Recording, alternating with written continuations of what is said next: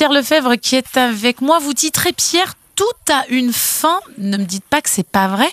L'audit TT, c'est fini. Et oui, enfin, c'est presque fini, Perrine. Hein, c'est en train de se, se, terminer. 25 ans d'une d'une belle histoire, d'une belle saga euh, sur laquelle on, on, a voulu revenir euh, dans l'automobile magazine parce que euh, le TT, c'est une voiture importante, très importante pour Audi, mais au-delà de ça, euh, c'est une voiture très importante euh, dans l'histoire de l'automobile. Elle a été marquante hein, cette voiture. Vous dites 25 ans quand elle est sortie, elle était très différente. Enfin, c'était une sorte de concept car qu'on trouvait sur la route, quoi. Alors c'est exactement ça, Perrine. C'est-à-dire que euh, le TT, c'est déjà un concept car, donc avant tout un, prototype un présenté en, en 1995 au, au, salon de Francfort.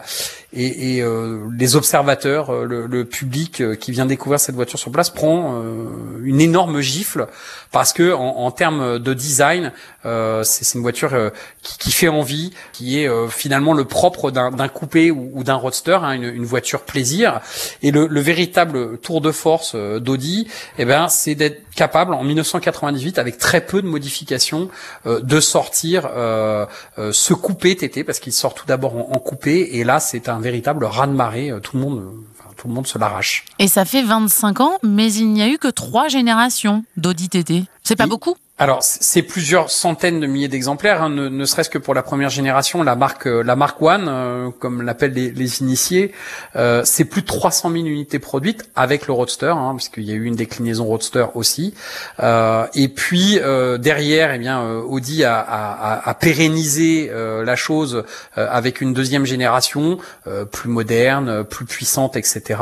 Jusqu'à la dernière que l'on a amenée à la rencontre de, de, de son pour clore le spectacle comme un feu d'artifice euh, et euh, une version appelée Iconic Edition euh, avec une motorisation très puissante, un 5 cylindres turbo de, de 400 chevaux. Pour remettre les choses dans leur contexte, c'est la puissance d'une voiture de sport assez radicale il y a une vingtaine d'années, 400 chevaux. Pourquoi finalement Audi décide d'arrêter?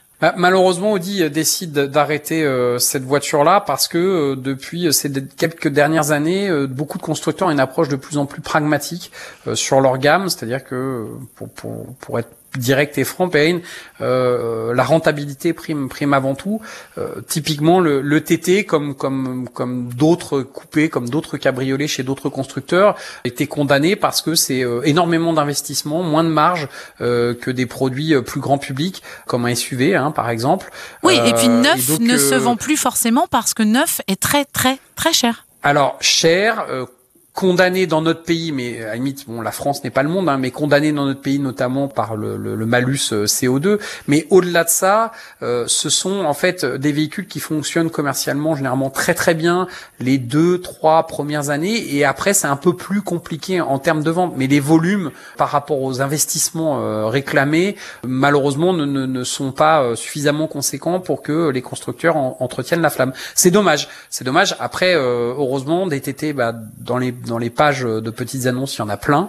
Typiquement la première génération qui, euh, là, c'est subjectif, hein, c'est pas le journaliste qui parle, c'est l'amateur d'automobile. Moi, la première génération, c'est une voiture, je trouve, qui n'a pas pris une ride, qui est pas forcément la voiture la, plus drôle à conduire de l'univers, mais c'est une belle auto, c'est une voiture polyvalente, c'est une voiture qui donne du plaisir, et finalement, il n'y a pas besoin de beaucoup de puissance pour ça, et, et, et juste avoir un bel objet euh, pour partir en week-end et qui pour un tarif euh, euh raisonnable, c'est peut-être ça aussi le, le bonheur automobile. Entre allez 9 000, 10 000 euros, hein, c'est ce que vous me disiez. On peut trouver une, une TT d'occasion, première oui, génération a... en tout cas. Euh, sur le marché de l'occasion C'est ça, Perrine. Alors, il y en a à moins cher, hein, mais bon, c'est à partir du moment où il y a eu beaucoup de volume, il y en a eu aussi qui ont été euh, malmenés, on va dire, par plusieurs propriétaires. Donc, raisonnablement, faut pas forcément viser les premiers prix, mais viser euh, une historique d'entretien euh, limpide.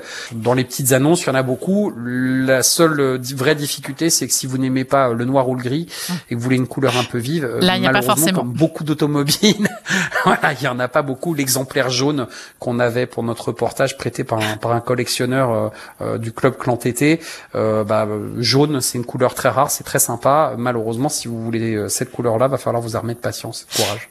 25 ans d'Audi TT retracés dans l'Automobile Magazine en kiosque. Merci beaucoup Pierre. Merci Perrine.